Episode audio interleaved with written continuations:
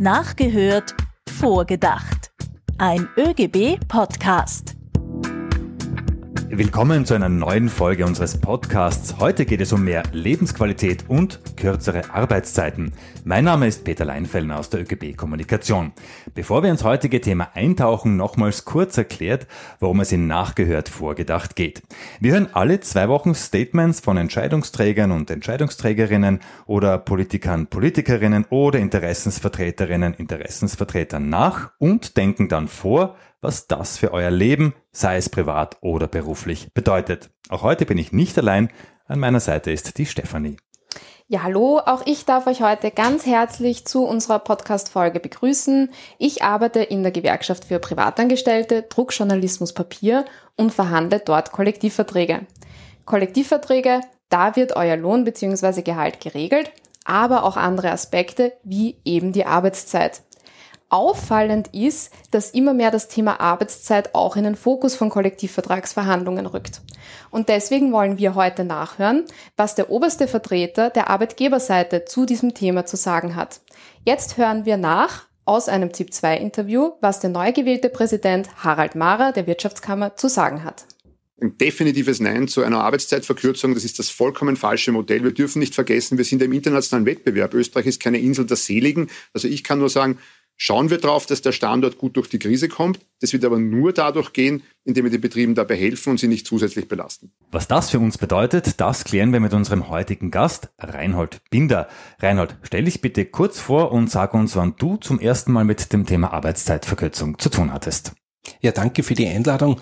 Ähm, meine ersten Erfahrungen mit der Arbeitszeitverkürzung habe ich natürlich vor ein paar Jahrzehnten schon gemacht, wie ich im, Berufsleben aufgeschlagen habe und dann in der betrieblichen Interessensvertretung als Jugendvertrauensrat tätig war, äh, bis hin darüber hinaus, dass man dann in der Gewerkschaftsbewegung aufschlagt als betriebsbetreuender Sekretär in der Beratung und Begleitung von Betriebsratskörperschaften.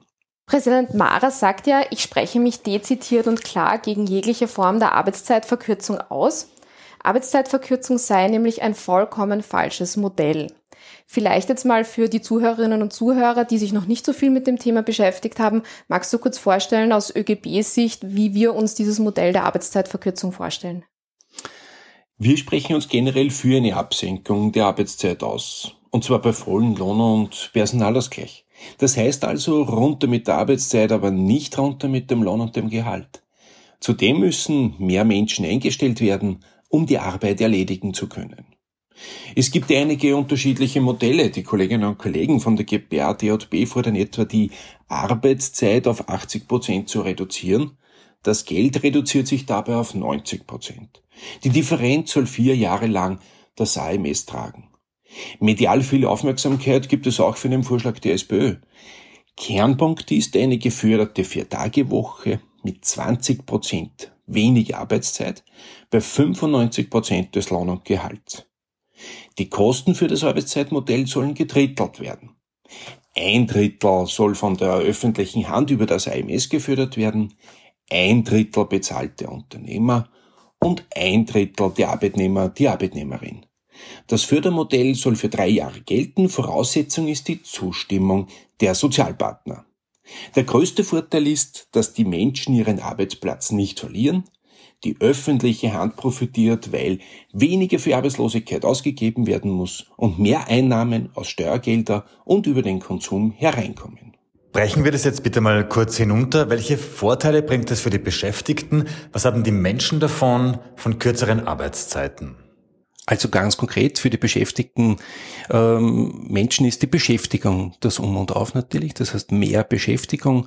Äh, Vorteil natürlich insbesondere bei der, bei der Teilzeitbeschäftigung äh, muss man hier das Augenmerk auf die Frauen legen, die hier überproportional betroffen sind. Äh, es ist, gibt eine Steigerung bei der Produktivität, aber natürlich auch bei der Arbeitsleistung.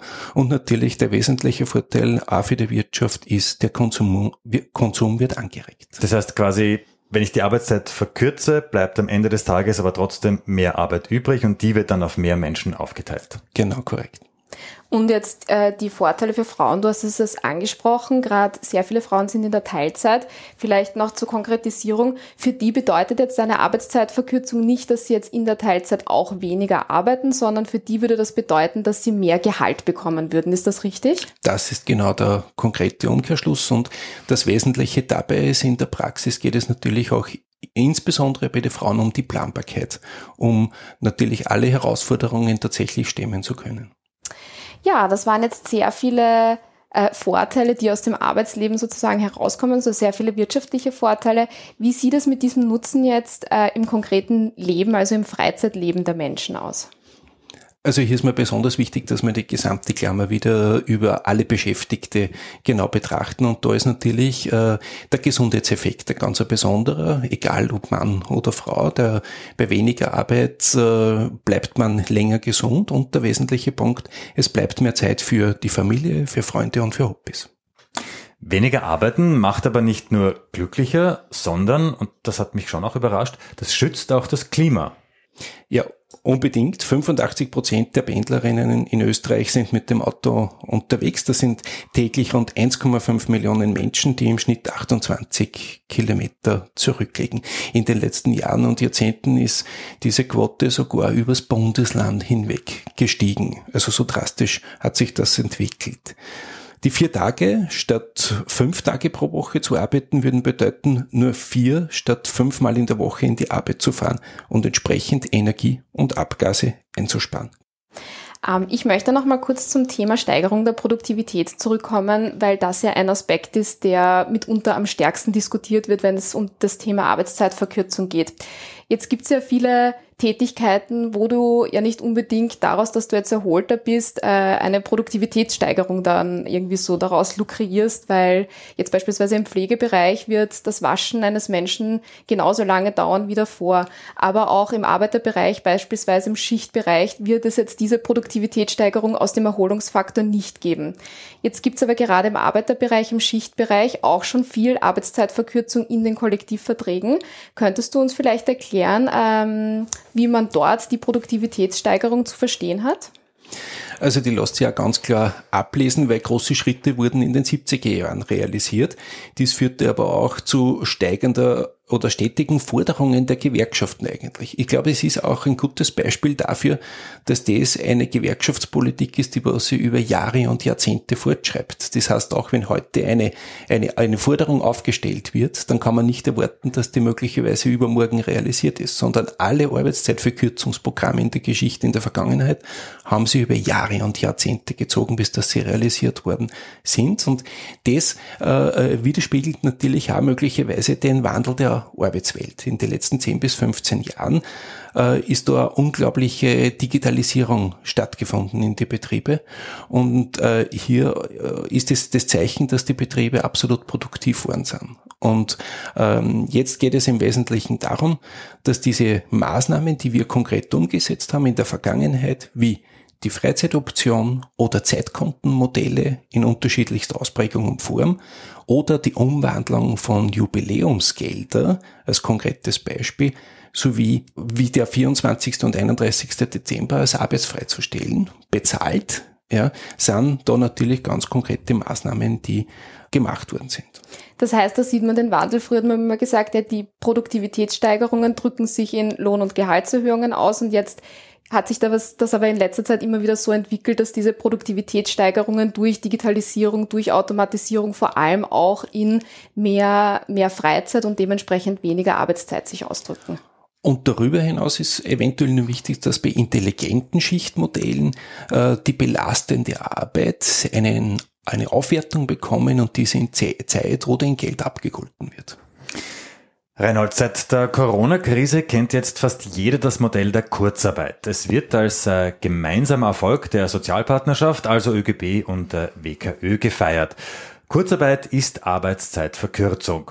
Warum, erklären wir das bitte, ist jetzt die Arbeitszeitverkürzung einerseits für die äh, WKÖ, also für die Wirtschaftskammer, ein Problemlöser und andererseits, wenn wir jetzt früher an den Harald Mara denken, wird es grundsätzlich abgelehnt. Ja, diese Haltung ist in sich ein Widerspruch. Ja, Kurzarbeit ist eine Form der Arbeitszeitverkürzung, mit der auch die Betriebe gut leben. Die Erfahrung mit dieser flächendeckenden Kurzarbeit soll in eine breit geführte Arbeitszeitverkürzungsdebatte einfließen. Und da ist der ideologische Beißreflex von Wirtschaftskammerfunktionären leider kein sinnvoller Beitrag. Ein weiteres Argument, das die Wirtschaftskammer immer wieder ins Rennen führt, ist, ähm, dass Arbeitszeitverkürzung zur Arbeitsverdichtung führt. Also jetzt für die Beschäftigten umgelegt sagen sie, na, liebe Beschäftigte, lasst euch nicht auf das Spiel Arbeitszeitverkürzung ein, weil das bedeutet für euch mehr Fluch als Segen. Würdest du sagen, dass das in der Praxis so eingetreten ist? Würdest du das so unterschreiben?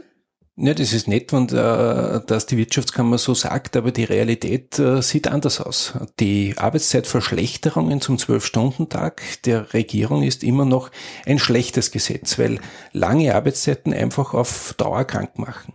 Im Zuge dessen wurde die Vier-Tage-Woche versprochen, aber nicht eingehalten. Länger arbeiten ja, Flexibilität für die Beschäftigten nein. Und dieses Gesetz hat die Wirtschaftskammer bei Schwarz-Blau bestellt. Zum Thema Arbeitsverdichtung, die hat in den letzten Jahrzehnten massiv stattgefunden. Entsprechend ist auch die Produktivität gestiegen, deshalb fordern wir eine Arbeitszeitverkürzung. Das heißt, du meinst, die, die Arbeitszeitverdichtung hat jetzt eigentlich durch den gesteigerten Druck am Arbeitsmarkt stattgefunden. Das heißt, die ist sowieso schon da und ist nicht unbedingt ein Produkt der Arbeitszeitverkürzung. Genau, so ist es ein ständiger Prozess. Die Optimierungsmaschinerien in die Betriebe laufen auf Hochtouren. So, wir haben jetzt ganz viel theoretisch über Arbeitszeitverkürzung gesprochen, aber in Österreich, da gibt es schon einige Unternehmen, die die Arbeitszeit für ihre Beschäftigten gekürzt haben. Eines davon ist eMagnetics, eine Online-Marketing-Agentur in Bad Leonfelden in Oberösterreich. Dort arbeiten die Beschäftigten seit rund zwei Jahren 30 Stunden pro Woche bei dem Vollzeitgehalt. Ich habe äh, mit Klaus Hochreiter aus der Geschäftsführung ein Interview geführt und mit ihm über seine Erfahrungen gesprochen. Als erstes wollte ich wissen, warum sich eMagnetics entschieden hat, die Arbeitszeit zu reduzieren. Erstens ganz einfach, wir sind vor, vor vielen Jahren vom Fachkräftemangel voll erwischt worden und haben einfach keine neuen Mitarbeiter mehr gefunden. Und der zweite Grund ist ganz einfach, die, vor allem die jungen Arbeitnehmer heutzutage haben andere Erwartungen an den Job und wünschen sich vor allem eine Work-Life-Balance und ja, genau das wollen wir mit unserer Arbeitszeitverkürzung erreichen. Wie geht's deinen Mitarbeiterinnen und deinen Mitarbeitern jetzt mit dieser Verkürzung? Sie sind sehr zufrieden. Äh, sie sagen auch, sie sind mittlerweile ausgeglichener als zuvor. Sie fühlen sich gesünder. Also in Wahrheit eine Work-Life-Balance, die wir äh, da erreicht haben. Und genau das war das Ziel. Abgesehen von der Mitarbeiterzufriedenheit, Klaus, wie habt ihr sonst noch von der Arbeitszeitverkürzung profitiert? Zum einen sind unsere Bewerberzahlen äh, förmlich explodiert von vor drei, vier Jahren, da haben wir im Schnitt so zehn Bewerber bekommen und jetzt bekommen wir bis zu 100 Bewerber und auch darunter mit entsprechender hoher Qualität. Äh, und zum anderen natürlich haben wir eine sehr, sehr hohe Mitarbeiterzufriedenheit. Das heißt, wir tun sich leichter als viele andere Unternehmen, um neue Mitarbeiter zu finden. Und natürlich auch haben wir ein sehr gutes Argument, um unsere Mitarbeiter auch bei uns im Unternehmen zu halten. Viele Unternehmen lehnen Arbeitszeitverkürzung ab, weil sie sagen, sie können es sich schlicht und einfach nicht leisten. Wie ist jetzt die Erfahrung bei eMagnetics damit gewesen?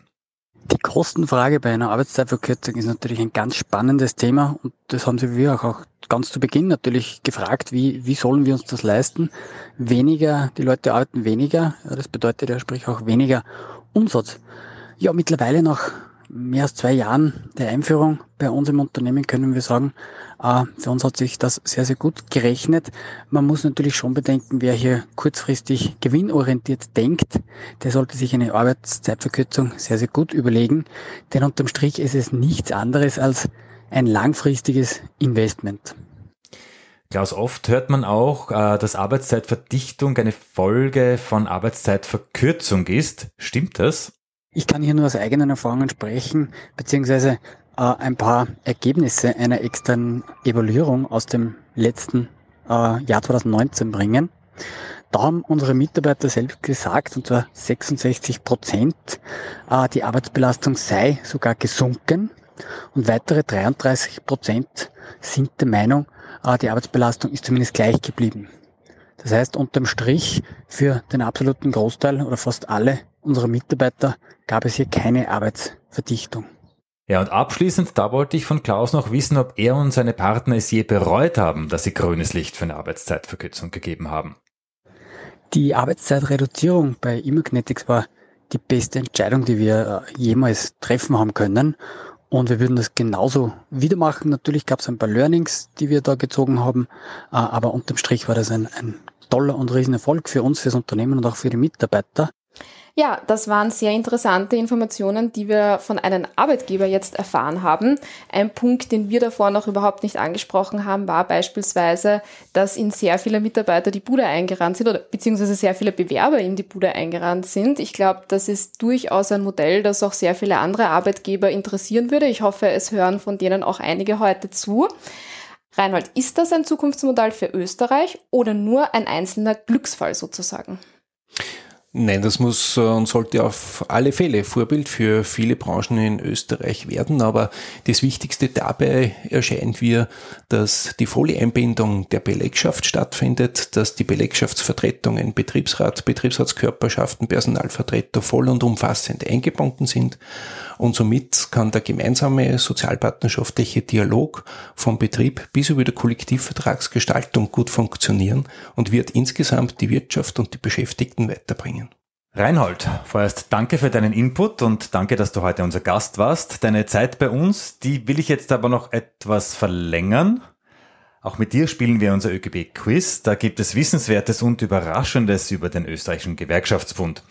In unseren Betrieben, da haben auch viele Lehrlinge eine starke Stimme und zwar durch den Jugendvertrauensrat. Das ist ja sowas wie der Klassensprecher in der Schule. So, unsere Frage, seit wann gibt es Jugendvertrauensräte in Österreich?